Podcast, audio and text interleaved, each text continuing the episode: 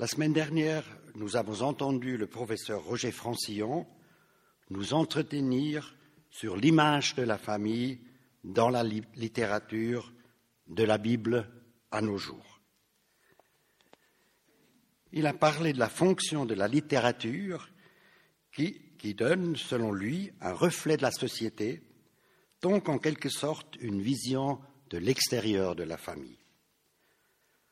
Un reflet de la société implique aussi un reflet, un reflet de son temps, donc nécessairement un aspect historique.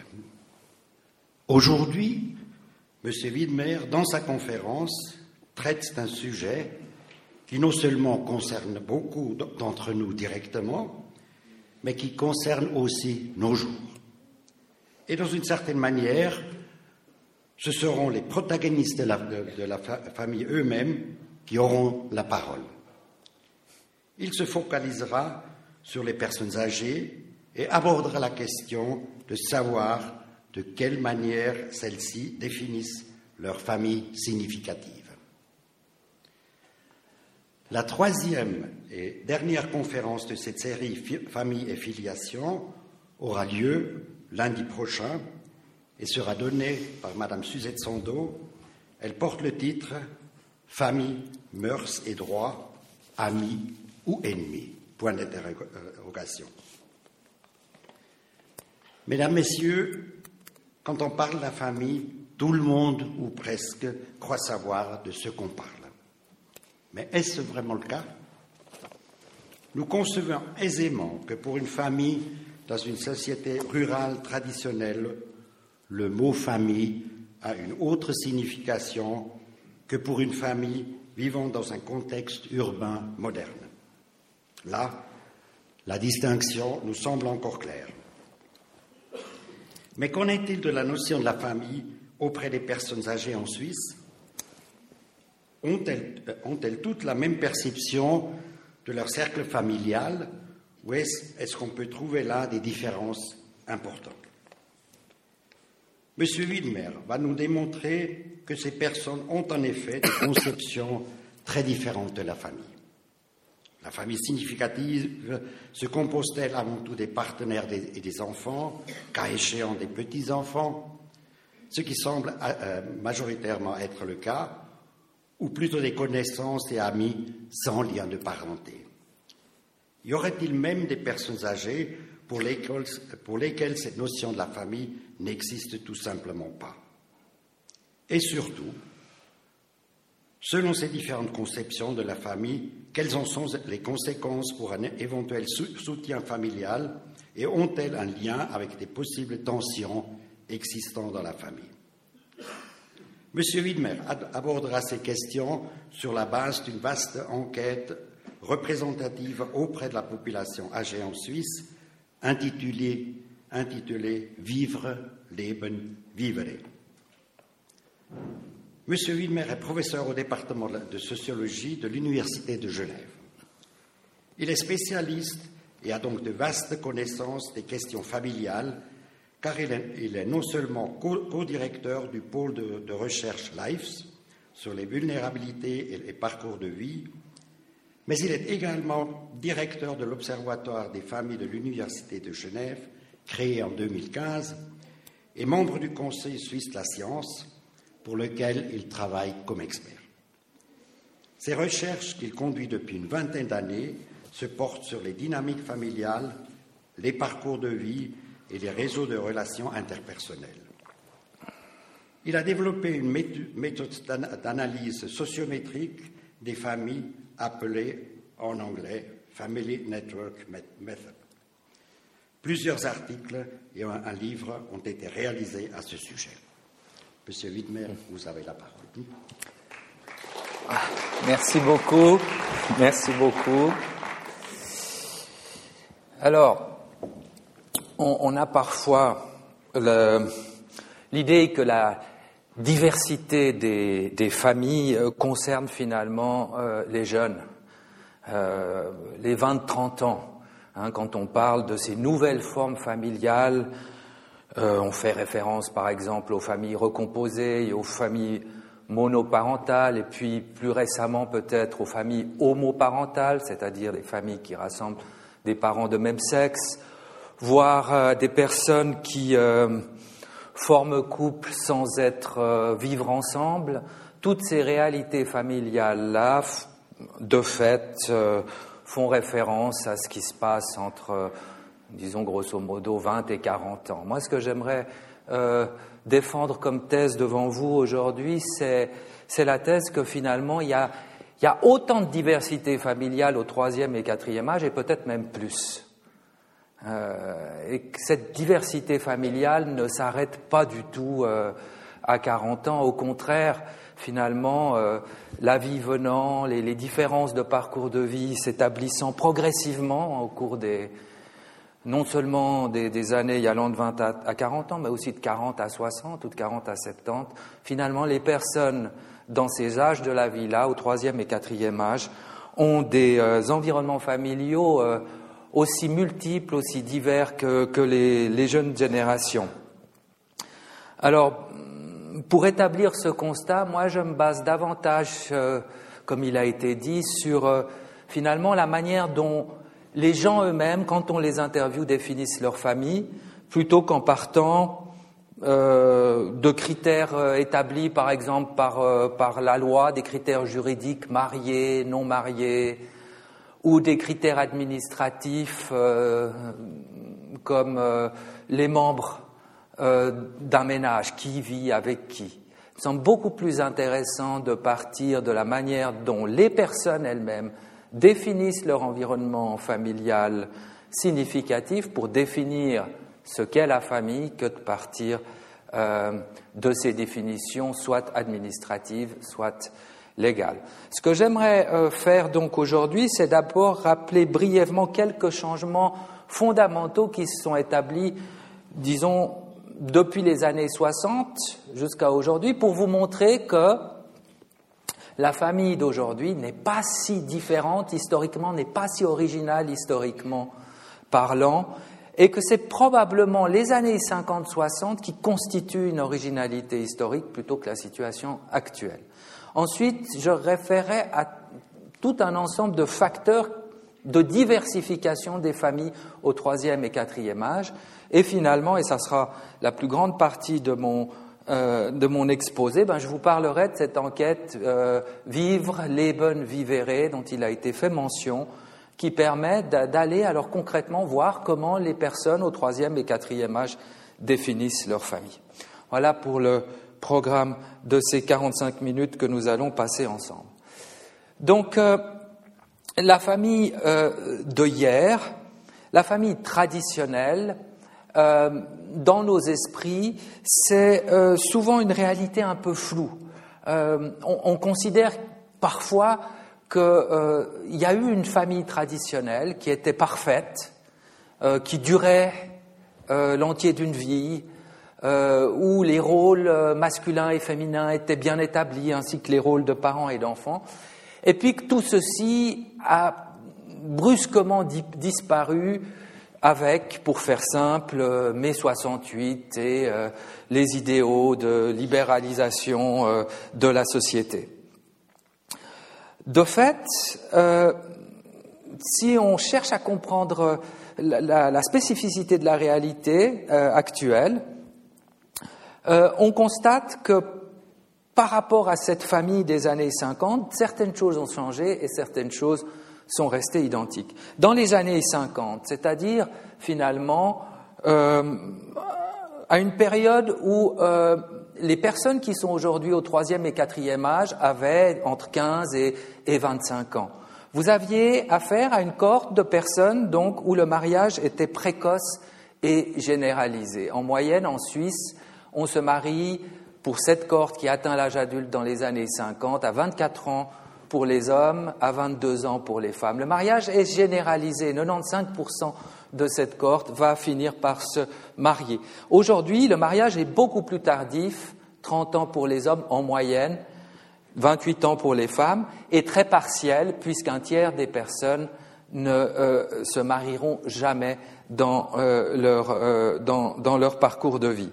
Ce qui est intéressant à soulever, c'est qu'en comparaison plus longue, en comparaison historique plus longue, c'est la situation des années 50 qui est tout à fait particulière et non la situation actuelle, en tout cas en Europe, en tout cas dans nos régions. En effet, au XIXe siècle, eh bien, un bon tiers des personnes ne se mariaient pas, hein, et le mariage était beaucoup plus tardif qu'on le pense généralement, hein, de l'ordre de 27 ans. Alors ça, varie selon les régions, ça varie aussi selon l'état des, cultures, des, des, famines ou des problèmes économiques, mais 27 ans pour les hommes, 25 ans pour les femmes. La situation des années 50, avec ce mariage généralisé et très précoce, est euh, une spécificité historique. Deuxièmement, du point de vue maintenant de la fécondité, on a affaire dans les années 50 à une fécondité presque exclusivement maritale. Les euh, enfants de cette génération qui atteint l'âge adulte dans les années 50 sont faits dans le cadre du mariage. Les naissances hors mariage en Suisse dans les années 50-60 sont extrêmement rares, de l'ordre de 3 à 4 Ce sont des accidents liés à des situations de vie particulières. Dans la situation actuelle, nous avons une fécondité qui reste en Suisse très maritale. Environ 75% des naissances de 2015 se sont produites dans le cadre du mariage ce qui fait de la Suisse euh, un pays tout à fait original du point de vue des naissances. En France, plus de 50% des naissances se font aujourd'hui hors mariage, et dans les pays scandinaves, on est dans des taux, alors ça varie selon les pays, mais de 75 à 80% des naissances qui se font euh, hors mariage. Donc la Suisse, de ce point de vue-là, reste encore, entre guillemets, euh, très traditionnaliste. On a aujourd'hui un nombre d'enfants euh, très, limité, comme vous le savez, y compris en comparaison européenne. Le nombre d'enfants est, faible en Suisse. Dans les années 50, on a un nombre d'enfants très important, et en particulier un nombre d'enfants très important qui atteignent l'âge adulte. En effet, il faut se rappeler que dans, au XIXe siècle et au XVIIIe siècle, environ un enfant sur deux n'atteint pas l'âge de 10 ans. Hein, suite à une mortalité infantile extrêmement importante euh, dans, nos régions, en Europe comme partout ailleurs dans le monde. Ce qui fait que quand on regarde le nombre d'enfants qui atteignent l'âge adulte, hein, à nouveau, c'est plutôt les années 50 qui sont spécifiques que la période actuelle, pour des raisons différentes. Hein, aujourd'hui, euh, la fécondité est contrôlée, les personnes se marient beaucoup plus tard également, euh, alors euh, la, question était, touchait euh, davantage à, la mortalité et notamment donc à la mortalité infantile. Du point de vue des relations entre hommes et femmes, c'est-à-dire de la division du travail domestique et professionnel, dans les années 50-60, nous sommes dans une période où vraiment, en Suisse, les femmes sont centrées sur l'activité familiale. Le, taux de participation euh, au marché du travail des femmes dans les années 50-60 est extrêmement faible et alternativement, vous avez euh, eu la mise en place euh, d'une division très genrée du travail domestique et du travail éducatif, les hommes étant centrés sur l'activité professionnelle et considérant que les tâches ménagères et l'éducation des enfants ne sont pas de leur ressort. Aujourd'hui, en Suisse, la situation est beaucoup plus je dirais, nuancé que ce qu'on peut bien penser en écoutant les, médias ou certains médias insistant sur euh, le nouveau statut de la femme dans la société actuelle. Nous sommes en Suisse dans une situation où euh, les femmes, à partir des années 60, sont devenues de plus en plus actives professionnellement, mais elles l'ont fait essentiellement à temps partiel. Les situations d'inversion du point de vue de la famille, où l'homme euh, prend l'essentiel des responsabilités euh, familiales et la femme l'essentiel des responsabilités de type professionnel, sont extrêmement rares. Donc nous sommes dans une situation où euh, la femme conserve la responsabilité essentielle de l'activité familiale et va s'investir dans l'activité professionnelle, très souvent à temps partiel, si cette activité professionnelle ne met pas en danger son activité ou ses responsabilités familiales. Et c'est exactement l'inverse pour les hommes, hein, qui se centrent sur euh, l'activité professionnelle et alors on les attend du point de vue familial, on attend une participation du point de vue familial, mais si tant est que leur activité professionnelle n'est pas mise en danger par euh, ces tâches euh, familiales supplémentaires. Ce qui débouche sur un constat, les femmes aujourd'hui euh, font souvent face à la double journée, à la fois donc un, travail familial dont elles sont les principales responsables, et en plus une activité professionnelle qui est nécessaire, en tout cas dans les familles des classes moyennes, euh, à la survie euh, économique euh, de la famille. Nous ne sommes donc pas aujourd'hui, du point de vue familial, dans une, une période de révolution des relations entre hommes et femmes. En tout cas, nous ne sommes pas dans une période de révolution de la division du travail domestique et professionnel entre, hommes et femmes, contrairement à ce qu'on peut entendre parfois. Et ceci a évidemment des conséquences pour les femmes, euh, disons, euh, entre les âges de 40 et 50 ans, puisqu'elles doivent faire face à la fois à la prise en charge de leurs enfants et, euh, on y reviendra, à leurs, parents vieillissants, hein, qui eux aussi, finalement, sont du ressort d'une solidarité bien plus féminine que masculine. C'est également le cas pour leurs beaux-parents dans bien des cas. Euh, du point de vue maintenant euh, du divorce, à partir des années 60, vous avez une progression à la hausse constante du, divorce, qui aujourd'hui euh, touche à peu près un peu moins d'un couple sur deux euh, en, Suisse. Dans les années 50-60, le divorce était extrêmement euh, rare. maintenant, à nouveau, ce qui est spécifique, si on prend plus le divorce, mais la durée des relations conjugales, qui est liée au divorce, hein, si on prend la durée des relations conjugales, c'est bien plus les années 50-60 qui sont spécifiques que les années actuelles. Pourquoi? Parce que si on regarde les choses un peu plus sur le long terme, si on considère le 19e siècle, le 18e siècle, eh on constate que les gens se mariaient plus tard et surtout qu'ils mouraient plus tôt. Hein, ce qui fait que la durée de la vie conjugale était bien plus rétrécie que dans les années 50-60 hein, correspondait grosso modo à ce qui se passe aujourd'hui. Certes, pour des raisons différentes. Aujourd'hui, la, durée de la vie conjugale est limitée parce que les gens se marient tard et parce qu'ils, pour, bon nombre d'entre eux, parce qu'ils se séparent ou se divorcent. Mais finalement, le constat du point de vue euh, démographique, c'est que jamais, jamais, euh, les mariages n'ont autant duré dans l'histoire de l'humanité que dans les années 50.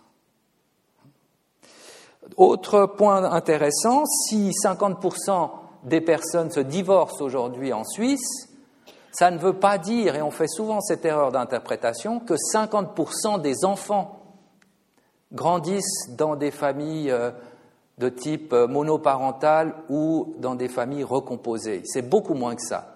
Hein. les statistiques ont montré environ sur, euh, sur Genève et Vaud entre 15 et 20% des enfants de moins de 15 ans qui connaissent une structure familiale euh, qui n'est pas la structure familiale classique des deux parents euh, biologiques vivant avec, avec l'enfant. Pourquoi cette différence? Eh bien parce que les personnes ont tendance à divorcer davantage quand elles n'ont pas d'enfants que quand elles ont des enfants. Et puis c'est développé ces dernières années, enfin ces dernières décennies plutôt, un divorce tardif. Cette idée de euh, passons les sept premières années et puis ensuite tout va bien pour le restant euh, de, notre parcours commun est fausse.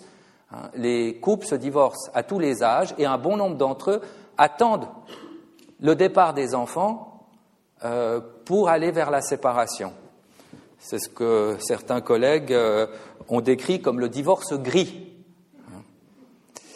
Donc voilà quelques éléments de cadrage qui, qui vous montrent en fait que euh, euh, cette, cette, situation de la famille contemporaine, si on prend, euh, disons, dans un, un, empan historique large, elle n'est pas si spécifique que ça.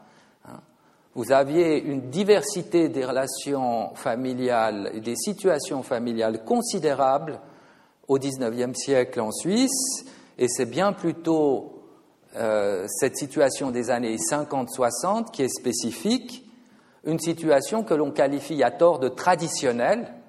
En fait, elle n'a rien de traditionnel. Hein, elle est tout à fait spécifique historiquement à cette période d'après la Deuxième Guerre mondiale. Et euh, la situation actuelle, de bien des points de vue, finalement, n'est pas si originale que ça. Alors, les conséquences maintenant de ces évolutions pour les relations familiales des individus au troisième âge. Cette augmentation de l'espérance de vie et cette baisse de la fécondité dont j'ai parlé a amené à la présence de familles beaucoup plus multigénérationnelles euh, qu'auparavant, quand euh, la fécondité était euh, plus importante et que l'espérance de vie l'était moins. En d'autres termes, les démographes insistent sur la création de ce qu'ils appellent une famille balai, hein, en anglais beanpole family, avec la réduction du nombre d'individus par génération et une augmentation du nombre de générations. Donc moins d'individus par génération et beaucoup de générations qui, qui coexistent dans la même famille. Hein, les arrière-grands-parents, les grands-parents, les parents, les enfants, les petits-enfants. Hein.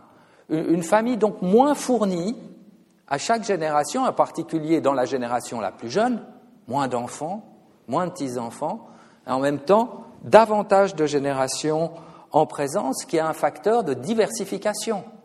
Hein, cette multiplication des générations est un facteur de diversification des, formes familiales. Des euh, contrôles maintenant individualisés des naissances. Alors qu'est-ce que ça veut dire? Ça veut dire qu'aujourd'hui, finalement, il y a une plus grande variabilité euh, de l'âge des parents à la naissance de leurs enfants. Et cette variabilité qu'a connue la cohorte des personnes, euh, surtout des enfants de la, de, la cohorte qui a atteint l'âge adulte dans les années 50, cette variabilité du calendrier des naissances, de l'âge qu'ont les parents au moment de la naissance de leur premier enfant, euh, va créer potentiellement une diversité de relations familiales pour les personnes qui atteignent euh, le troisième ou le quatrième âge. Certains vont se retrouver avec des petits-enfants très rapidement dans leur, existence, à l'âge de 50, 55 ans. Hein. D'autres vont avoir des petits-enfants beaucoup plus tardivement dans leur, euh, dans leur parcours de vie, et ceci non pas tellement à cause de leur propre choix de vie, mais à, cause ou euh, en conséquence des choix de vie, des décisions de mariage et de fécondité de leurs propres enfants. L'augmentation du taux de divorce euh, va également avoir un effet important sur la diversification des relations familiales au troisième et quatrième âge.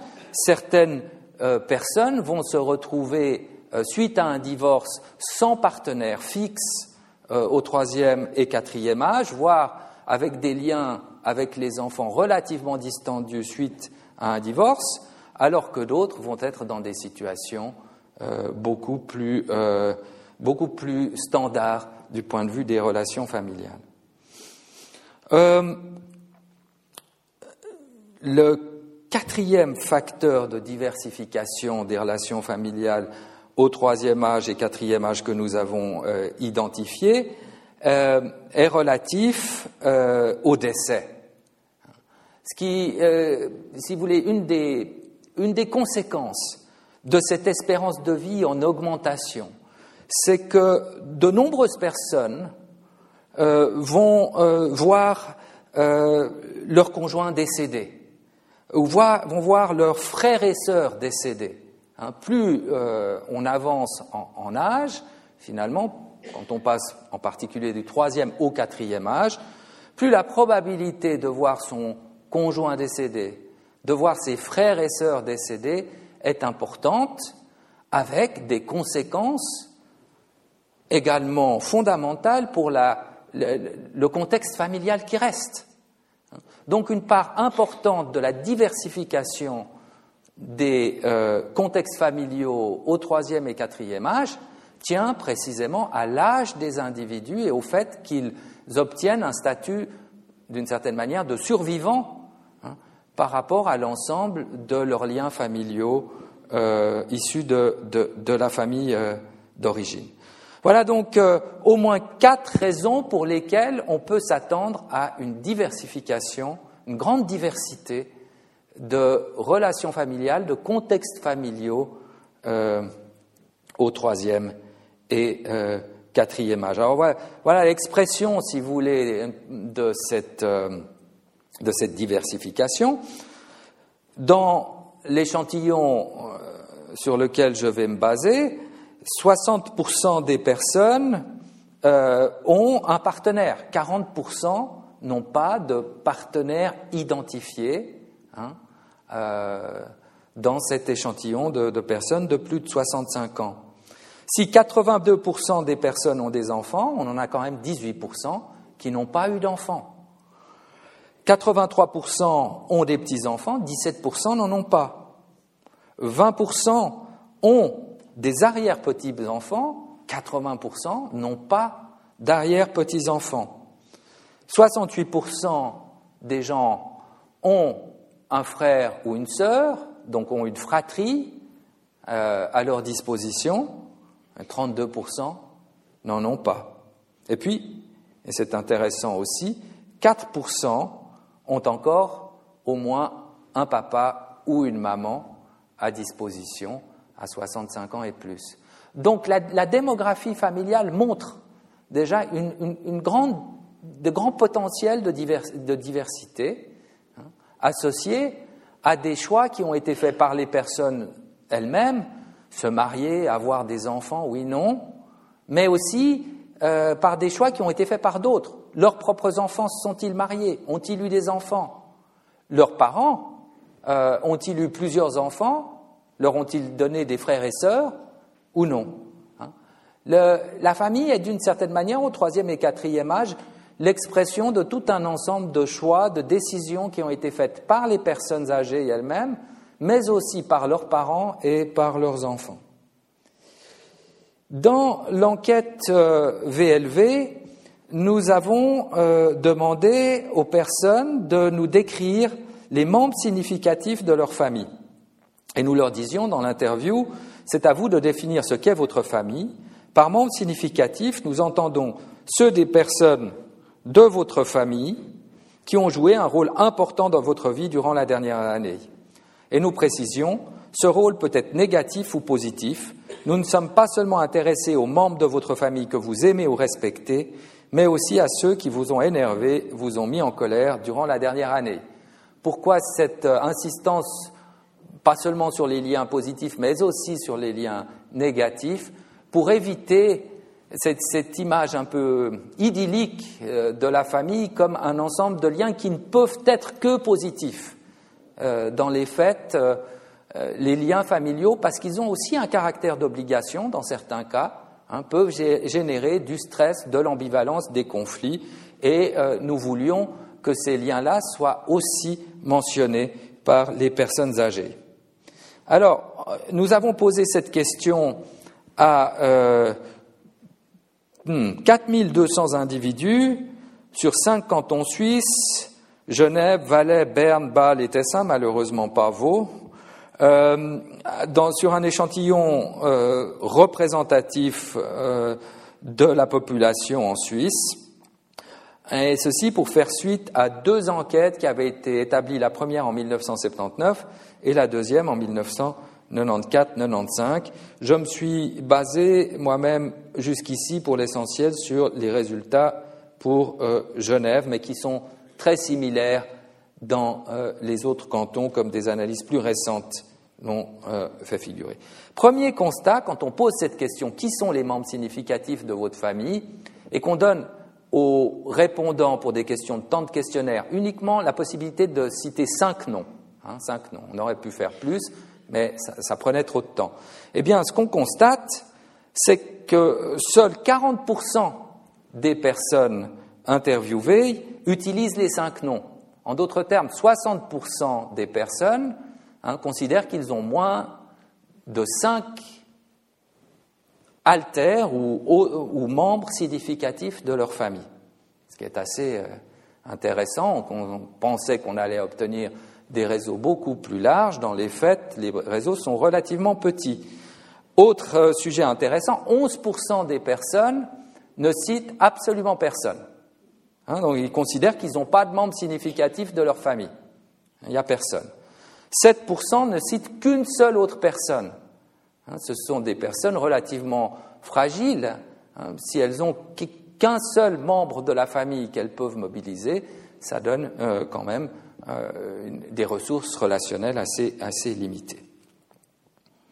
Quand on regarde un peu qui sont les, les autres, les autrui qui sont cités, alors de manière assez attendue, le fils et la fille euh, sont cités euh, de manière euh, très dominante. 71% de personnes citent un fils comme membre significatif de la famille, 70% une fille. Le partenaire arrive dans un cas sur deux, 46% des personnes citent un partenaire. Ce qui est plus intéressant peut-être, c'est que les amis viennent en très bonne place. 21% des personnes citent un ami, une amie comme membre significatif de leur famille, et 20% des, euh, pardon, non, 14% citent un ami homme comme membre significatif de leur famille. Donc cette idée que euh, la, famille c'est essentiellement finalement les enfants et les parents, est, largement euh, remise en question par ces résultats. On cite non seulement les enfants, mais également les amis ou certains amis de très longue date qui, prennent un statut de, membre de la famille, mais aussi les frères et sœurs hein, qui apparaissent également en très bonne place. 21% des personnes citent une sœur, euh, 17% un frère. Donc vous avez une variabilité des contextes familiaux au troisième et quatrième âge euh, qui ressortent déjà de ces, euh, de ces chiffres-là. Peut-être plus intéressant, quel pourcentage euh, de personnes ont un partenaire mais ne le citent pas comme membre de leur famille? Hein, Donc j'ai euh, un partenaire, un mari, une femme, mais je, quand je pose, quand l'intervieweur pose la question, qui sont les membres significatifs de votre famille, je ne la considère pas. Eh bien, tenez-vous bien, ce, ce pourcentage se monte à 33%. 33% des personnes qui ont un partenaire et qui ne le citent pas comme membre significatif de leur famille. 20% qui ont un enfant vivant, mais qui l'oublient dans leur liste de membres significatifs. 64% qui ont un frère ou une sœur vivant, mais qui ne citent pas de frère ou de sœur dans leur famille. En d'autres termes, ces résultats suggèrent que si la démographie euh, met des contraintes sur les personnes, vous ne pouvez pas citer euh, comme membre significatif de votre famille un frère ou une sœur si vous n'en avez pas, la démographie n'impose pas. Elle constitue une sorte de réservoir dans lequel les individus vont activement sélectionner et développer des relations au cours de leur parcours de vie qui vont ensuite euh, s'exprimer euh, au troisième et quatrième âge. À partir de là, en suivant des techniques statistiques sophistiquées euh, que je n'ai pas le temps de présenter ici, on a pu distinguer six environnements familiaux types. D'abord, ce qu'on a appelé la famille de procréation ou la famille nucléaire. Ce sont des personnes qui, quand ils définissent les membres de leur famille, ils se sentent sur leurs partenaires et leurs enfants. Donc une définition, entre guillemets, très classique, très traditionnelle de la famille. Ensuite, des personnes qui vont centrer leur environnement familial significatif sur leur fils et les enfants et le, partenaire ou la partenaire de leur fils. Donc une centration sur le fils, les enfants du fils et dans une moindre et non, dans une mesure importante, pardon, la partenaire euh, du fils. Troisième environnement euh, familial significatif au troisième euh, et quatrième âge, la même chose mais du côté de la fille. Alors c'est la fille, la fille de la fille, le fils de la fille et uniquement, alors en dernière position, et je trouve très intéressant, le partenaire de la fille.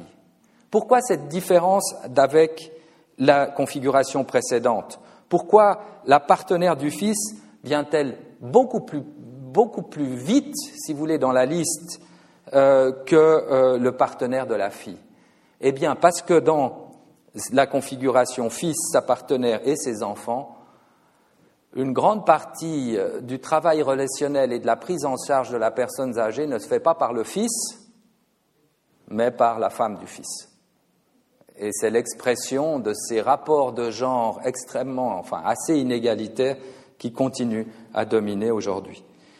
Quatrième configuration, la fratrie, ce sont des personnes alors qui ne mentionnent pas de conjoint, qui ne mentionnent pas ou peu d'enfants, hein, mais qui vont centrer leur univers familial sur leurs frères et leurs sœurs.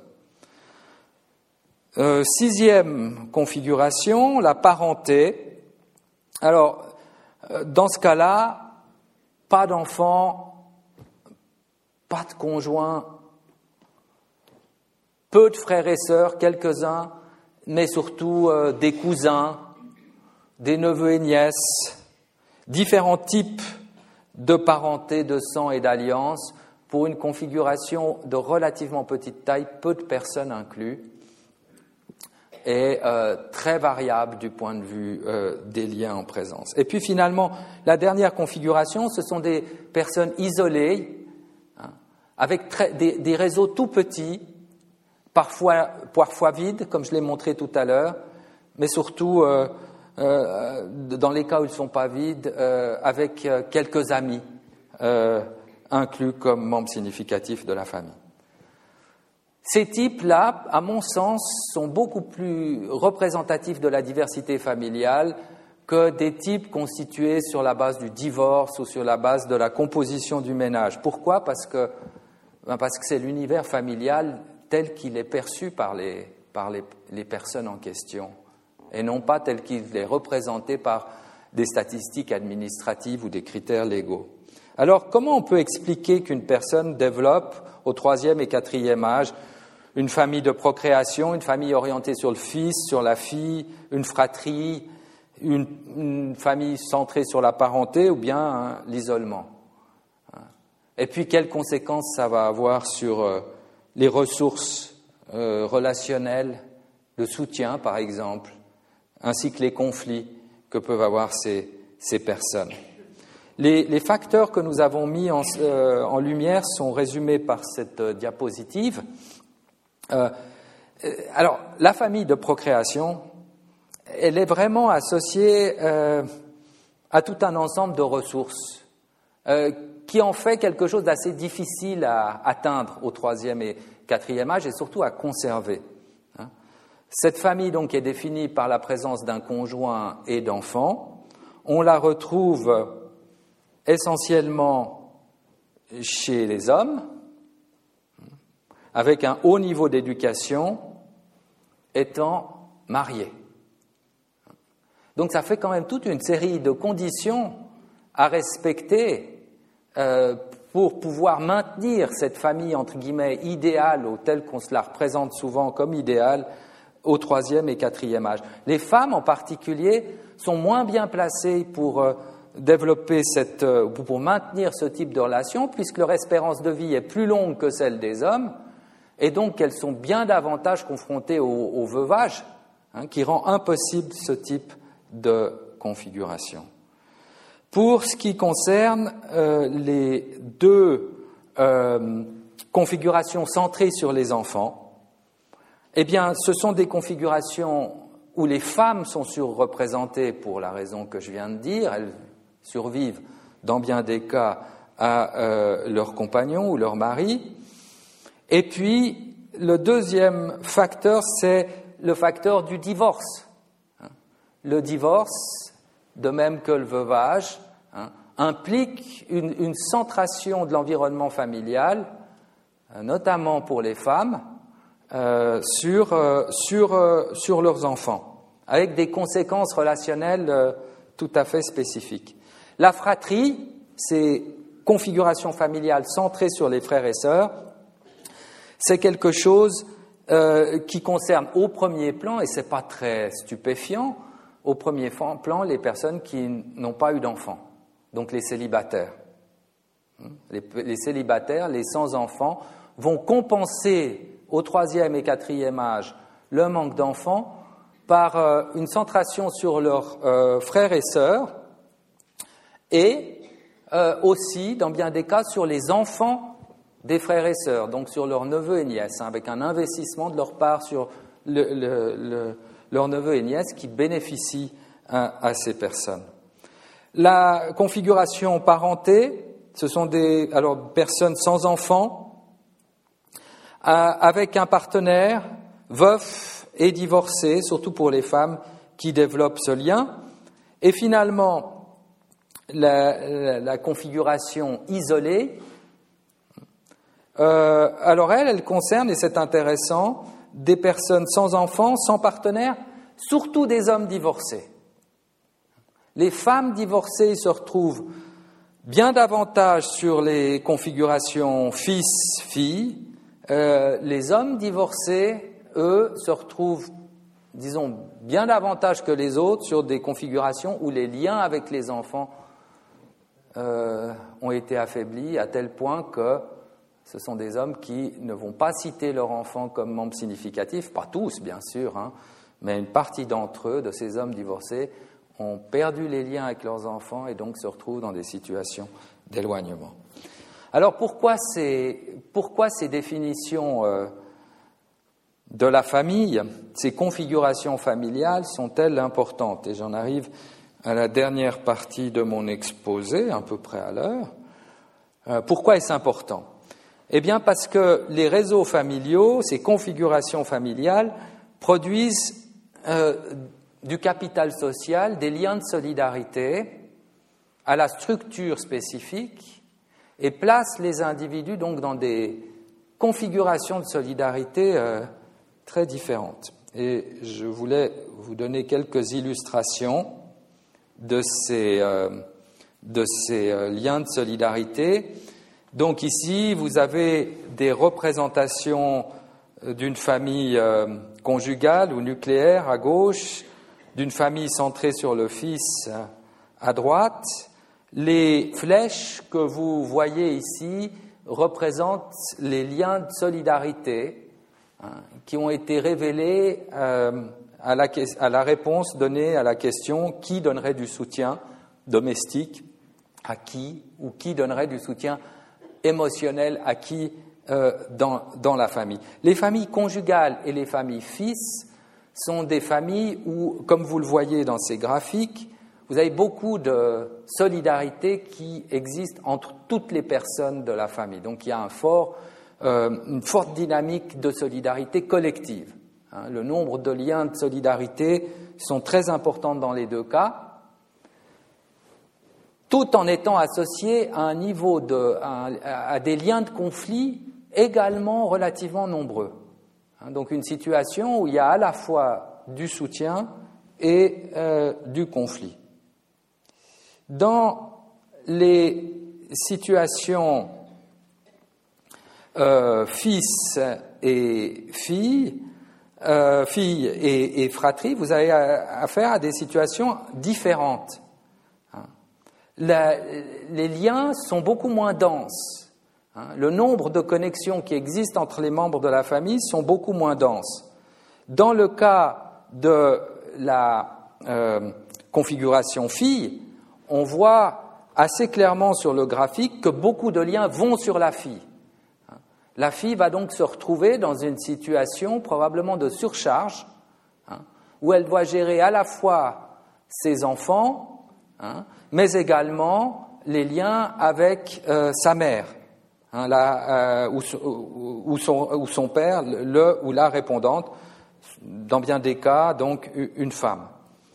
Alors que dans la situation fratrie, vous avez affaire à une centration sur le, répondant, à la fois des liens de solidarité, des liens d'aide qui vont vers la répondante, et de ce que donne la répondante euh, aux autres euh, personnes. Les liens, les configurations de parenté sont beaucoup plus vides, du point de vue des liens de solidarité, il y en a beaucoup moins.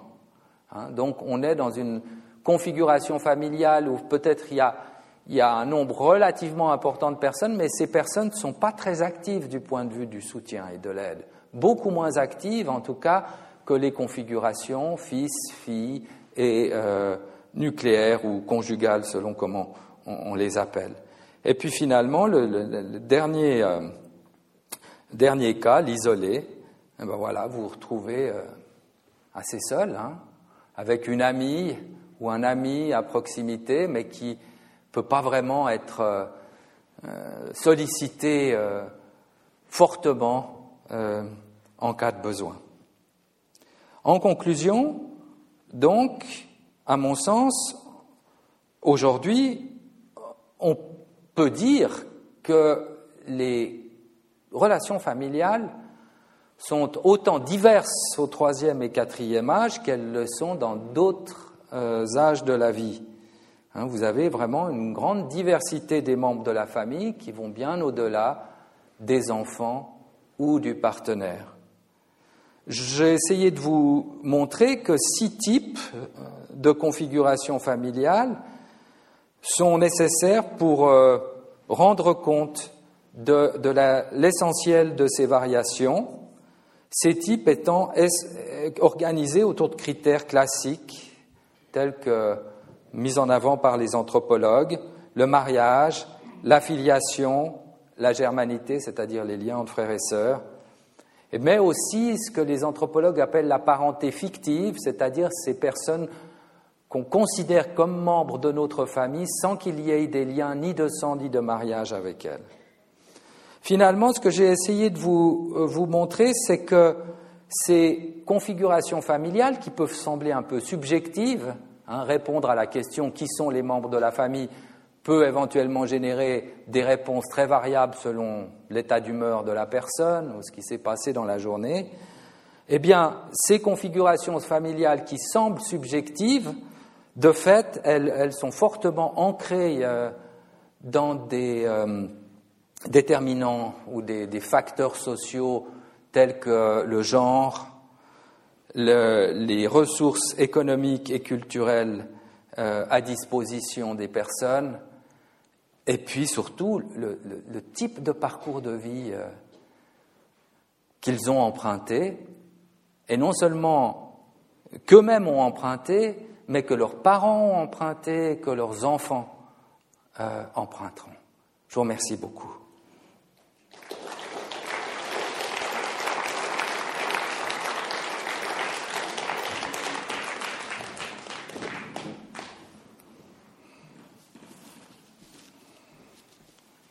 Monsieur Widmer, merci beaucoup pour cette présentation très intéressante et qui a certainement suscité beaucoup de questions, beaucoup d'interrogations parmi vous.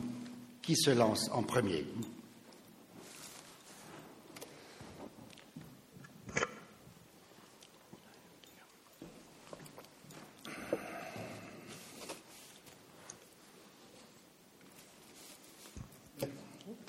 Merci, monsieur, pour euh, tout ce que vous nous avez apporté.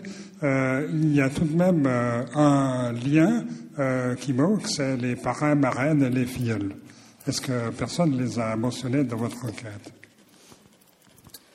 Oui, alors les parrains, marraines et filleuls, précisément, ont été comptabilisés sur les amis. Sauf, sauf quand il y avait un lien de sang, et dans, auquel cas ils ont été comptés comme oncle, tante, etc. Mais on a toujours privilégié, si vous voulez, les liens de sang quand il y en avait, et puis quand il n'y en avait pas, on les a mis dans la catégorie, euh, dans la catégorie des amis. Donc une bonne partie des amis sont les, finalement les, les parrains et, marraines, et c'est comme ça que les amis souvent acquièrent un statut familial. Euh, par, euh, par le fait, ah tout à coup, ben, cet ami-là, il est tellement proche, il fait partie de la dynamique, on va lui donner ce statut de parrain et de marraine, et du coup on en fait un membre de la famille tout à fait juste.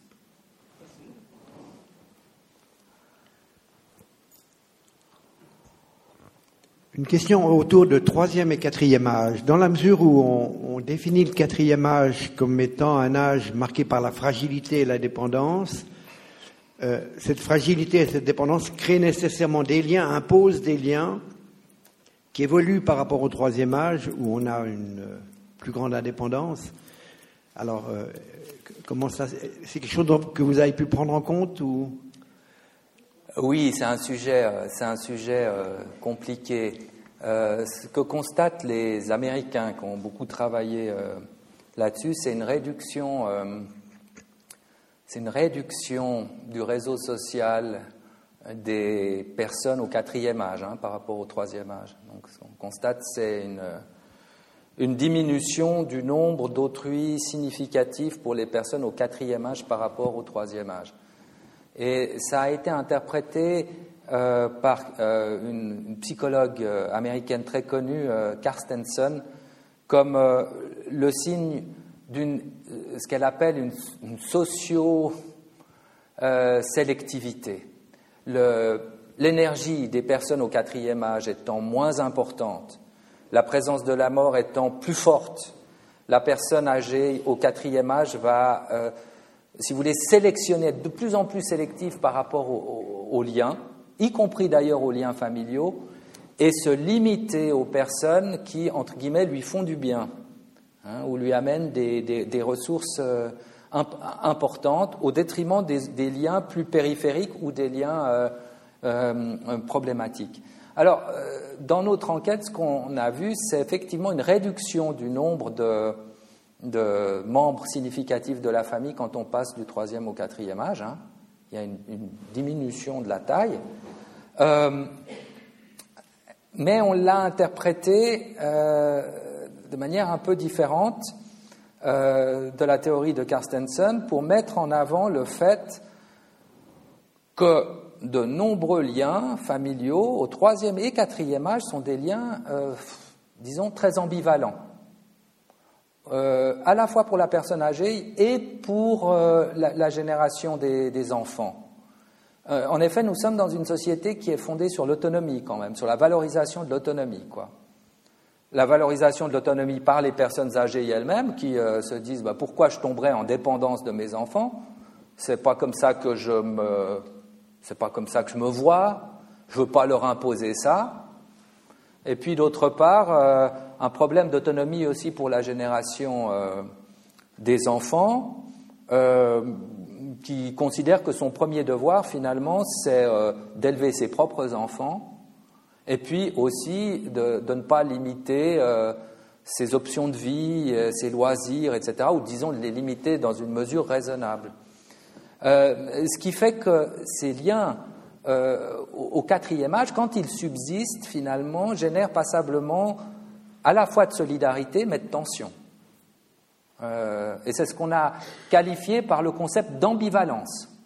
L'ambivalence, c'est-à-dire des situations où, euh, où euh, la personne est prise entre des sentiments de solidarité et des, tensions, un désir de rester autonome.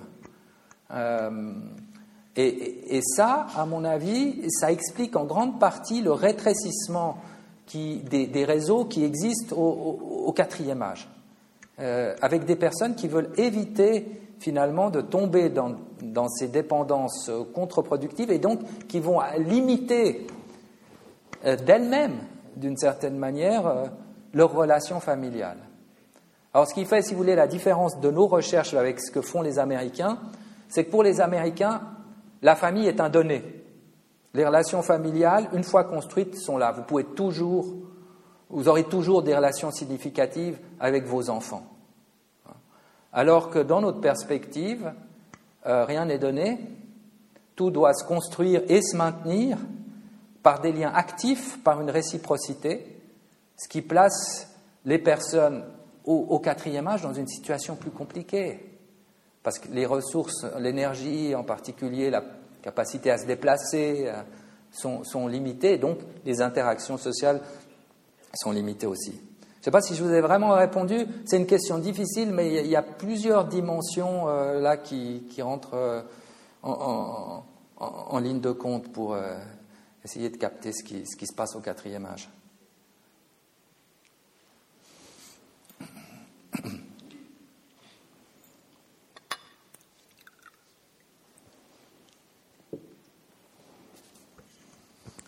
Merci beaucoup pour votre exposé.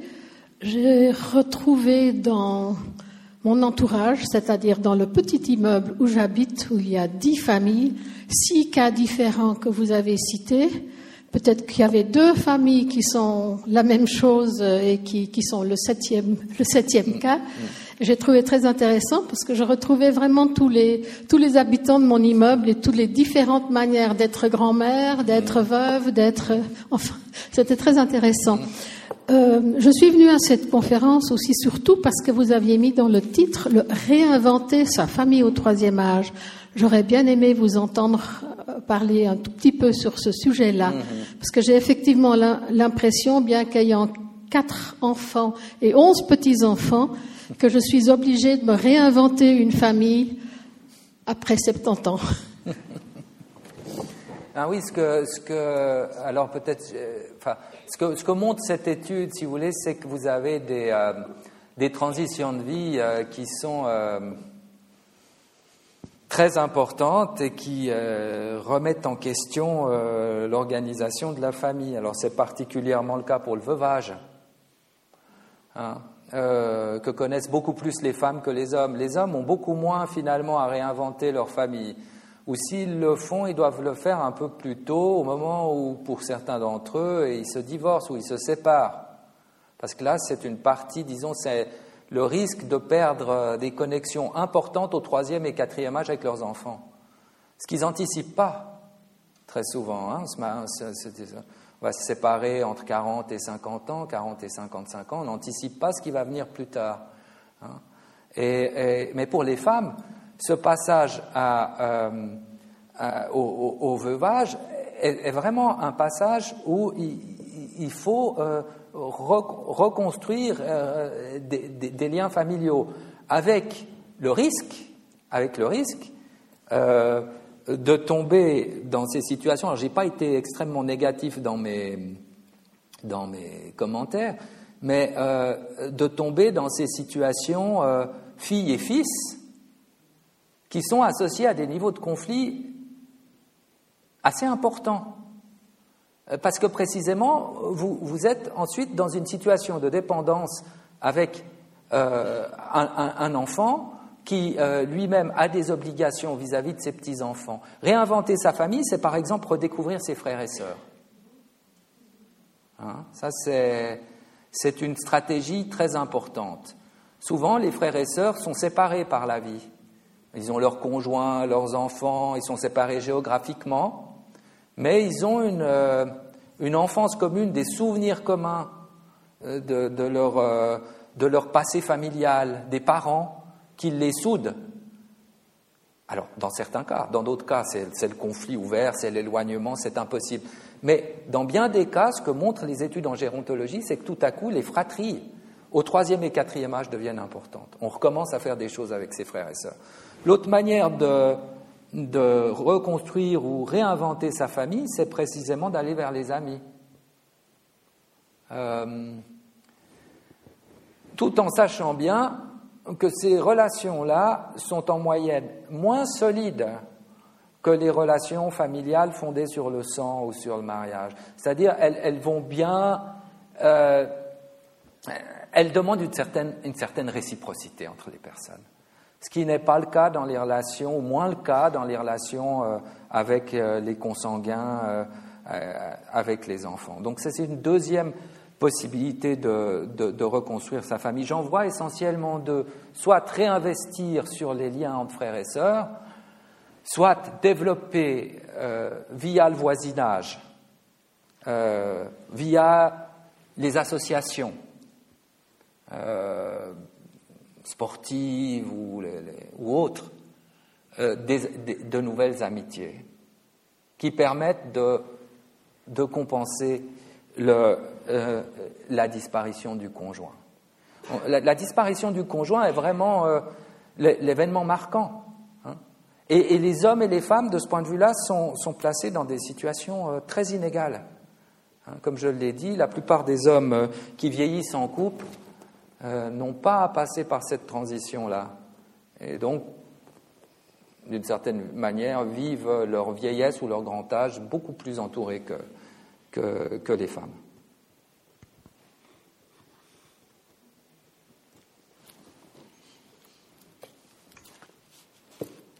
Est-ce que vous avez tenu compte du facteur d'éloignement géographique dans votre enquête Ce qui peut expliquer, par exemple, que certaines personnes ne mentionnent pas les enfants comme soutien? Alors absolument. Et euh, on était parti euh, dans cette idée que les personnes d'origine méditerranéenne, les Espagnols et les Italiens qui font partie de notre échantillon, euh, allaient avoir des relations familiales beaucoup plus chaudes, beaucoup plus actives du point de vue de la solidarité que les pauvres Suisses ayant une culture plus individualiste. Et dans les cas, non, il n'y a pas de différence précisément parce que euh, euh, parce qu'il y a cette, cette différence géographique. La, la, différence géographique fait, fait évidemment est, un facteur, est un facteur très important. Hein. On est dans une société aujourd'hui mobile, beaucoup plus mobile qu'il y a 20 ou 30 ans en arrière, et euh, l'éloignement géographique euh, crée un, éloignement des enfants. Des, une des conséquences de cet éloignement des géographiques, c'est qu'on cite moins ces enfants quand ils habitent à l'étranger qu'en Suisse. Mais de nombreuses personnes, finalement, vont compenser cet éloignement géographique d'avec les enfants en citant des frères et sœurs davantage ou en citant des, amis. Donc c'est un facteur, euh, un facteur, euh, un facteur tout à fait important, ce facteur d'éloignement géographique. C'est aussi un facteur lié à la, à la, progression, au parcours de vie des individus finalement, tout comme euh, le parcours de vie professionnel ou, ou le parcours de vie familial. Toutes ces dimensions-là sont intégrées et expliquent l'état de la famille au troisième et quatrième âge. D'autres questions?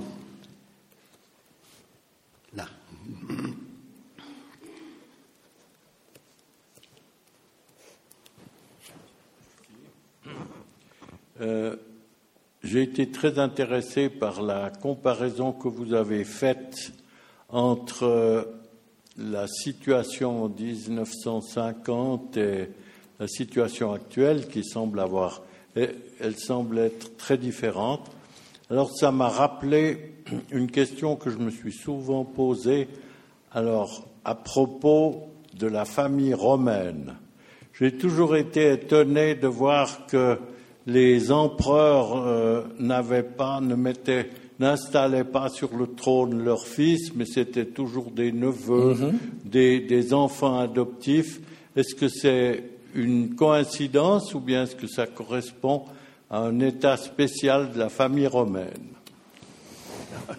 Bon, euh, il aurait fallu euh, poser euh, cette question à un spécialiste de l'Antiquité, ce que je ne suis pas.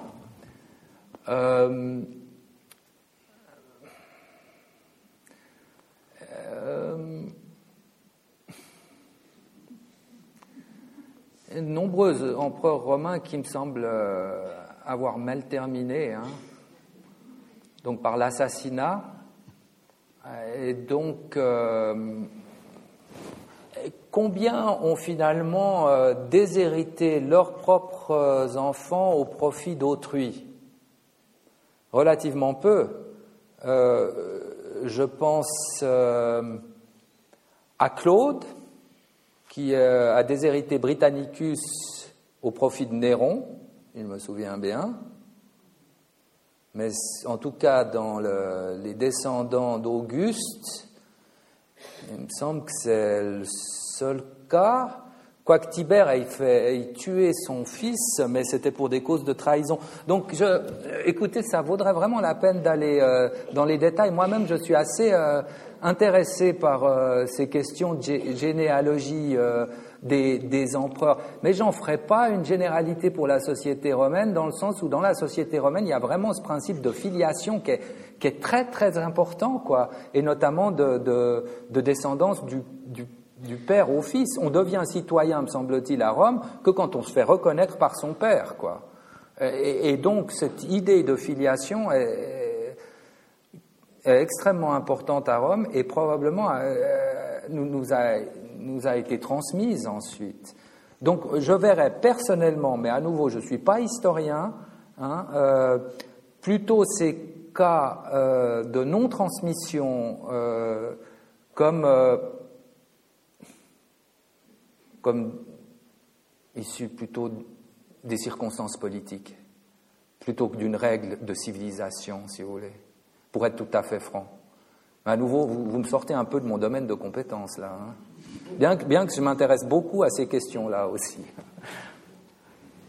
Encore une question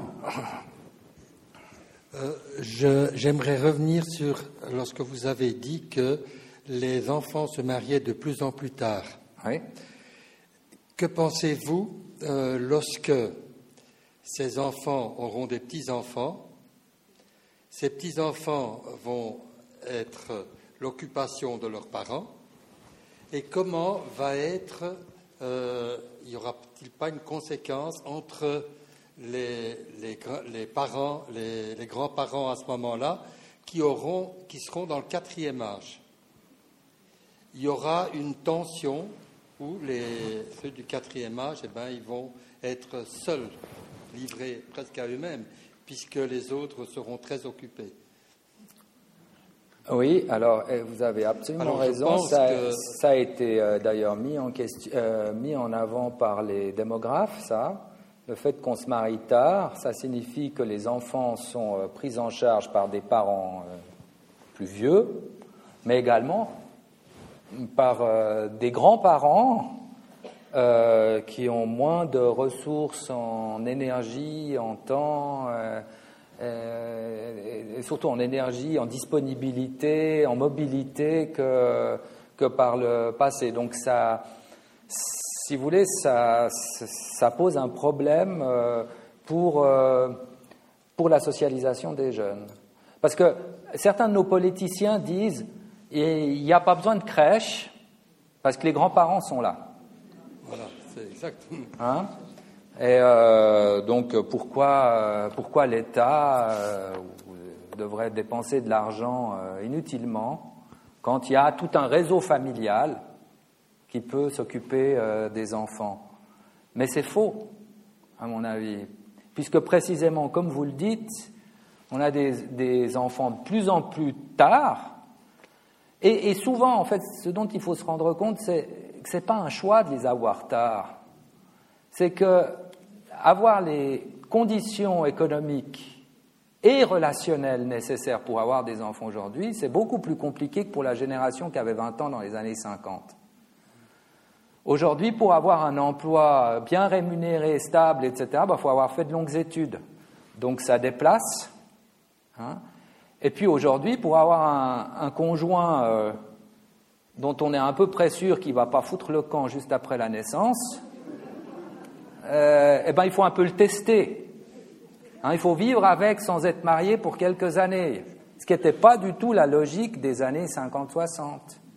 Donc ça reporte l'arrivée des enfants, parfois à jamais, hein, et euh, ça, ça, crée un véritable problème de prise en charge euh, des enfants par les, par les générations plus âgées. Quoi. Ce qui, explique pourquoi aujourd'hui vous avez euh, euh, ce qu'on appelle en anglais le, care drain, le, fait qu'on fait venir de plus en plus de femmes des pays du tiers-monde pour prendre en charge les enfants. Elles coûtent pas cher, elles sont compétentes, mais ensuite il y a toutes sortes d'autres problèmes qui, qui viennent avec ça, y compris dans les pays d'origine.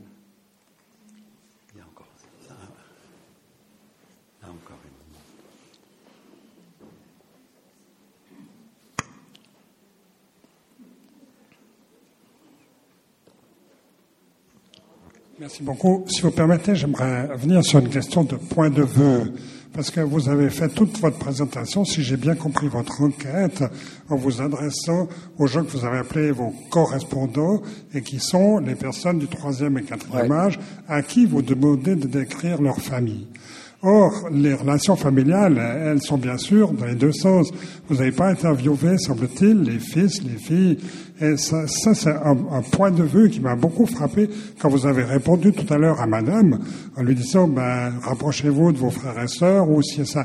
En fait, euh, euh, c'est pas seulement à nous du troisième âge à, à prendre des mesures, disons, pour euh, entre guillemets restructurer ou, ou, donner une autre vie à la famille, mais il faut voir euh, euh bah, quelle, réaction euh, ça peut avoir auprès justement de, des, autres répondants de la famille.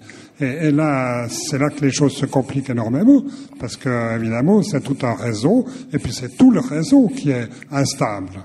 Exactement, exactement. C'est tout à fait ça. C'est-à-dire que finalement, chacun d'entre nous n'a qu'une euh, un contrôle relativement limité sur sa relation familiale, hein, sur ses relations familiales. Ça dépend pas que de nous, quoi. Ça dépend aussi de toutes les personnes qui sont euh, autour.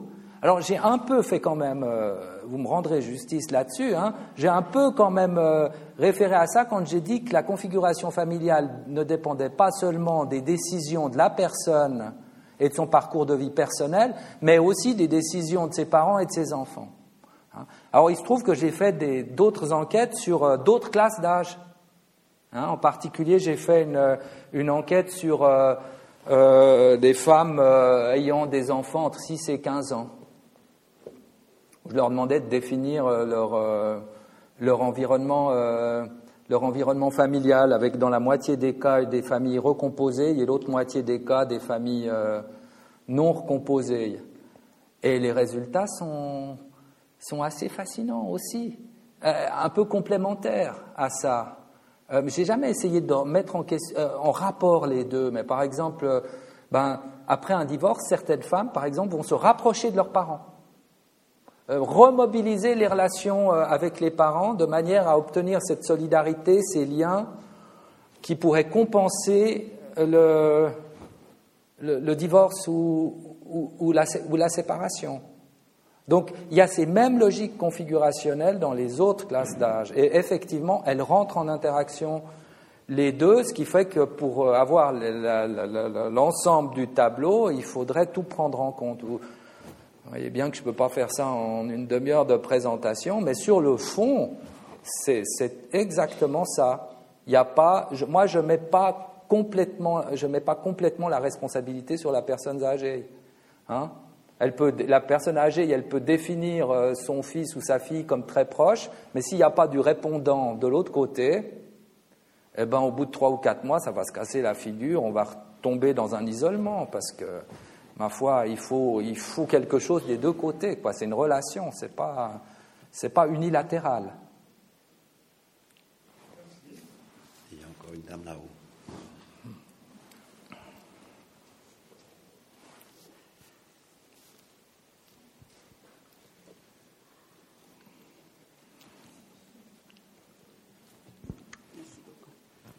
Oui, je trouve qu'on a beaucoup de chance dans notre génération parce que nous avons passé d'un moment où il y avait une famille. Ils étaient famille jusqu'à la mort, etc., etc. Personne divorçait, il n'y avait rien.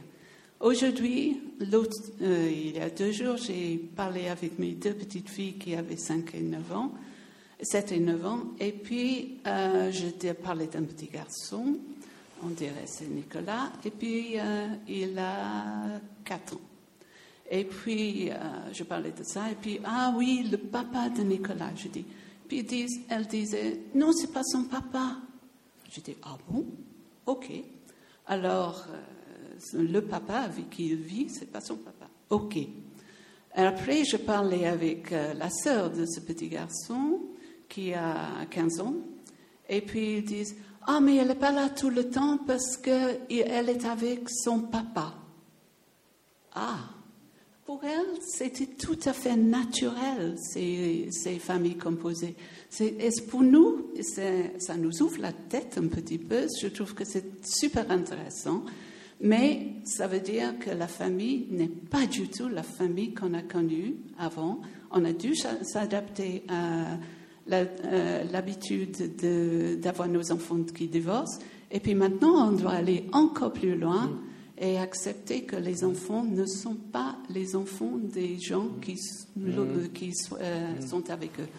Est-ce que vous pensez à ça, l'avenir euh, Qu'est-ce qui va être dans l'avenir? Ben, je pense que c'est la famille a toujours évolué.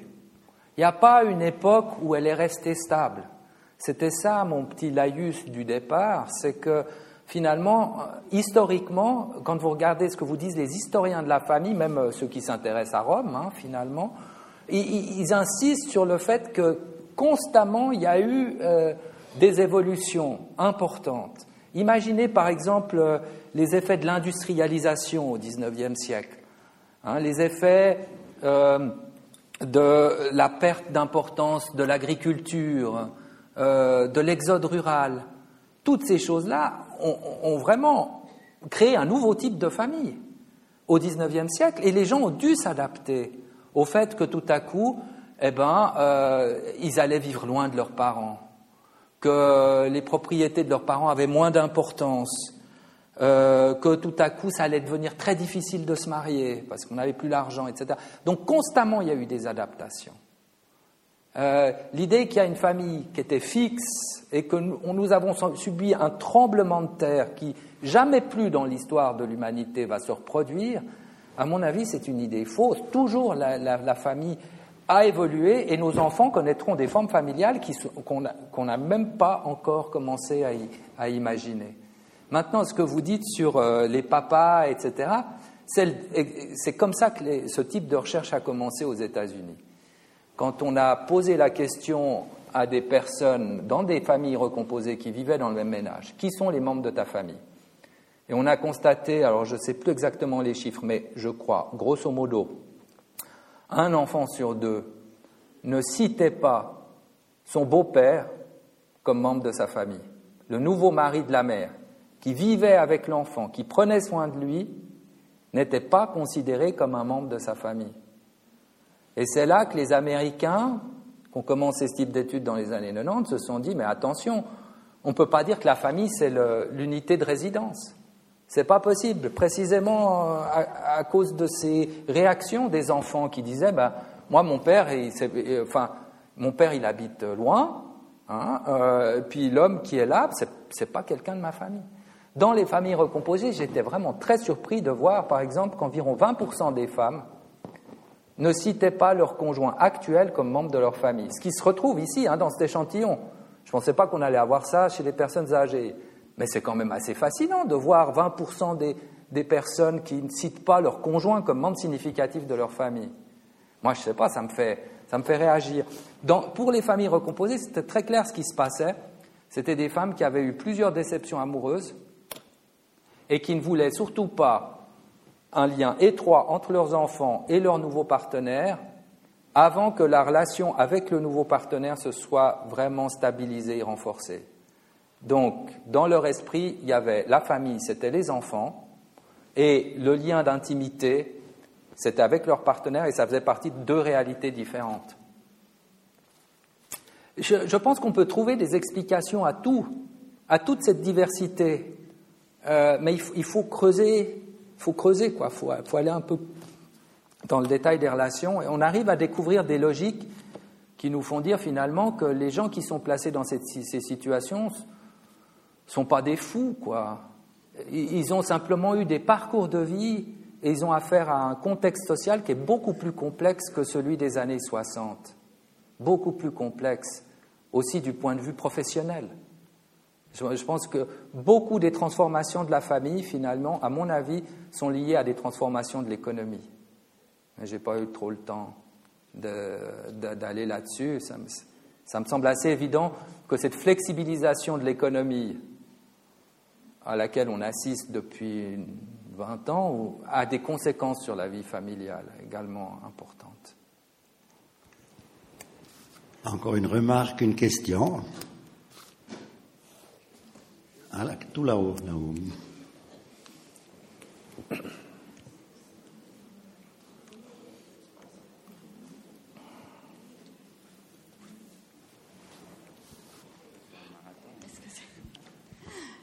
Euh, J'aimerais parler de la publicité euh, que l'on voit à la télévision. Par exemple, le petit déjeuner avec Nutella ou avec le café ricoré, etc. On ne voit que des familles qui semblent des familles hmm. complètement euh, ordinaires, donc papa, maman, tout le monde rit, tout le monde est en, en bonne harmonie, alors que ça va un peu à l'encontre de ce qu'on vient de discuter. Alors pourquoi cette nostalgie qu'on montre sans arrêt à des enfants qui sont peut-être pas dans cette situation et que ça peut faire mal euh, oui, c'est vrai. Euh, il y a des sociologues qui ont insisté sur le fait que ces images idylliques de la famille, finalement, euh, stigmatisent, stigmatisent les autres formes de, famille, qui n'arrivent pas à se, retrouver dans ce modèle-là, c'est vrai. Pourquoi il y a ça? Bah, Parce que je pense que c'est un argument qui fait vendre. On aime bien se retrouver dans ce cadre de cette famille stable, euh, rassurante, euh, dans un univers euh, économique, social et politique qui devient de plus en plus turbulent, disons. le fait d'avoir ce point d'ancrage du point de vue des représentations est rassurant pour des gens. Donc ils, aiment se, projeter là-dedans et ils, ils, achètent les produits. En tout cas, c'est le pari que font les, publicitaires. Est-ce que c'est le bon? Je ne sais pas. Mais en tout cas, plusieurs enquêtes ont montré l'effet assez négatif sur les familles de ces, de ces, de ces images très standardisées de la famille. Vous avez parfaitement raison. Mesdames, Messieurs, je remercie encore une fois vivement M. Widmer. Vu vos, vos, réactions, vos interrogations, vos questions, il semble que votre exposé a suscité quand même beaucoup d'intérêt, beaucoup de, réactions de la part des auditeurs et des auditrices. Mesdames, Messieurs, je vous rappelle encore la troisième conférence de, cette euh, euh, série sur la famille et filiation qui aura lieu lundi prochain ici même et qui sera donnée par Madame euh, Suzette Sando. Je vous rappelle le thème de son, de son exposé Famille, mœurs et droits amis ou ennemis Point d'interrogation. Mesdames, Messieurs, merci beaucoup.